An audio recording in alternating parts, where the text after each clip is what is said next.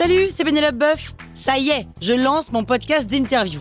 Il s'appelle On tisse la toile et c'est un podcast qui révèle la face cachée des invités. Et d'ailleurs, mes invités, ce sont des CEO et des célébrités comme Gad Elmaleh, Jean-Michel Apathy, My Better Self, Rose Eberstein, Mireille Dumas. Et évidemment, je pose des questions qu'on n'ose pas toujours poser et je leur fais faire des tests, des challenges, je leur fais jouer d'harmonica, grignoter des trucs, bref. Rendez-vous sur On tisse la toile pour découvrir une interview tous les lundis. Ciao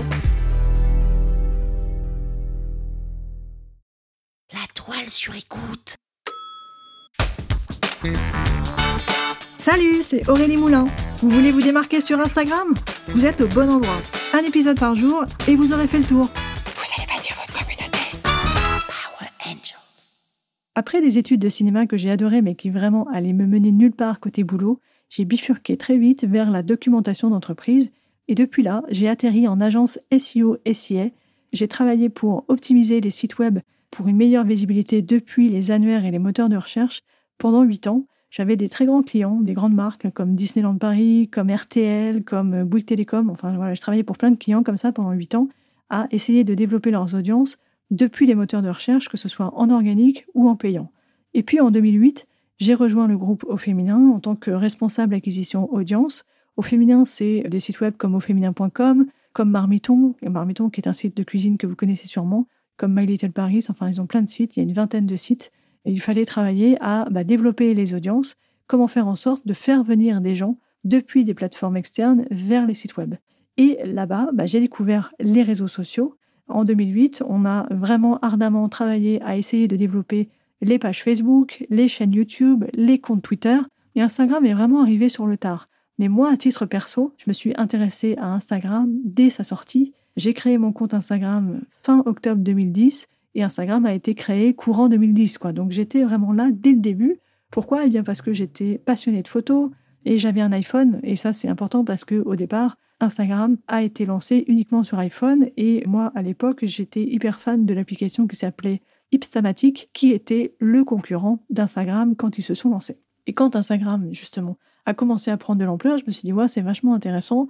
Moi, j'étais toujours à fond dans la photo. Et comme je vivais à Barcelone, puisque j'ai vécu là-bas pendant quelques années, eh bien, je me suis créé un compte, d'un, on va dire aujourd'hui un compte d'influenceur, influenceur voyage.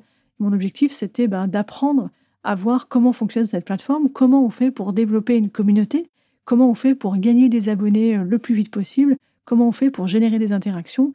Donc, euh, ben, ce compte-là, ça m'a permis de mêler à la fois ma passion pour la photo, de découvrir un peu mieux Barcelone, et aussi de voir comment on fait pour développer des stratégies d'acquisition. Et petit à petit, Instagram est devenu de plus en plus grand et au féminin a décidé de se lancer sur Instagram et je m'étais donné un objectif, c'était d'atteindre les 10 000 abonnés avant au féminin, même si je travaillais aussi pour au féminin, hein, mais c'était un petit objectif personnel. Et j'ai réussi bah, cet objectif, j'étais hyper contente. Bon, maintenant, le compte au féminin euh, sur Instagram, c'est 600 000 abonnés, hein, et moi, j'ai abandonné mon compte d'influenceuse voyage à Barcelone. Mais c'est pas grave, c'était un petit challenge que je m'étais donné et que j'avais adoré. Et c'était vraiment un formidable terrain de test and learn. Et franchement, pour apprendre, il faut pratiquer. Il faut pratiquer dans tous les sens le plus possible. Et j'ai adoré Instagram dès le début et ça m'a plu vraiment beaucoup.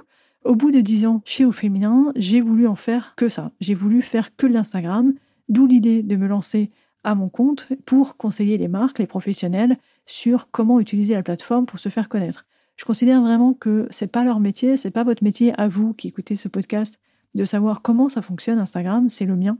C'est mon métier à moi de faire des tests, de faire de la veille, d'avoir euh, plein de comptes. J'ai une dizaine de comptes sur lesquels je publie euh, tout le temps sur Insta parce que ça me permet de mieux connaître cette plateforme. Et aujourd'hui, ça fait 4 ans que je travaille à mon compte. J'ai lancé 3S de Citron en 2018. C'est la marque que j'utilise sur laquelle je commercialise mes prestations de coaching, d'audit et de formation à Instagram. Instagram, c'est vraiment une passion pour moi. Et je m'étais dit que, bah, quitte à travailler tout le temps, autant faire quelque chose qu'on aime. Et Insta, ça fait partie des choses que j'aime. Donc je fais que de l'Insta tous les jours.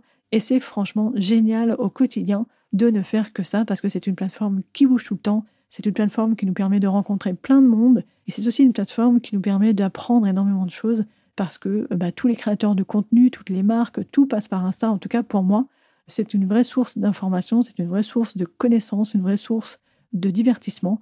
Insta, pour moi, c'est tout et c'est pour ça que vous écoutez ce podcast et que j'ai fait ce podcast pour vous avec la toile sur écoute. Power Angels, la toile sur écoute.